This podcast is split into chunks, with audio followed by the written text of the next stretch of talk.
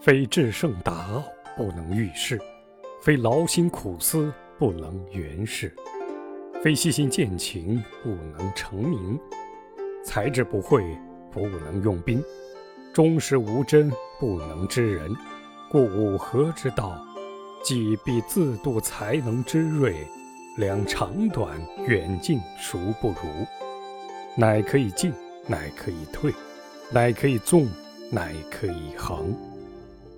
作为一个纵横家，如果不具备圣人那样高尚的品德以及超人的智慧，不能通晓事物深层的奥妙，就不能立身处世治理天下；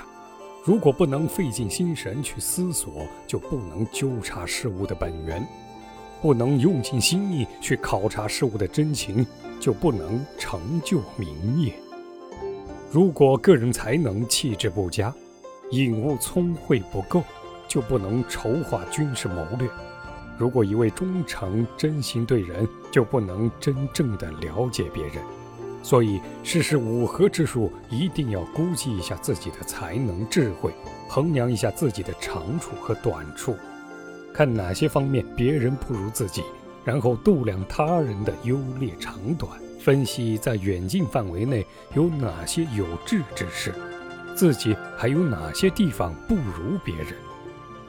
只有做到知己知彼，才能达到随心所欲，既可以进攻，也可以退守；既可以合纵，又可以连横，这样才可以从事纵横捭阖的政治角逐。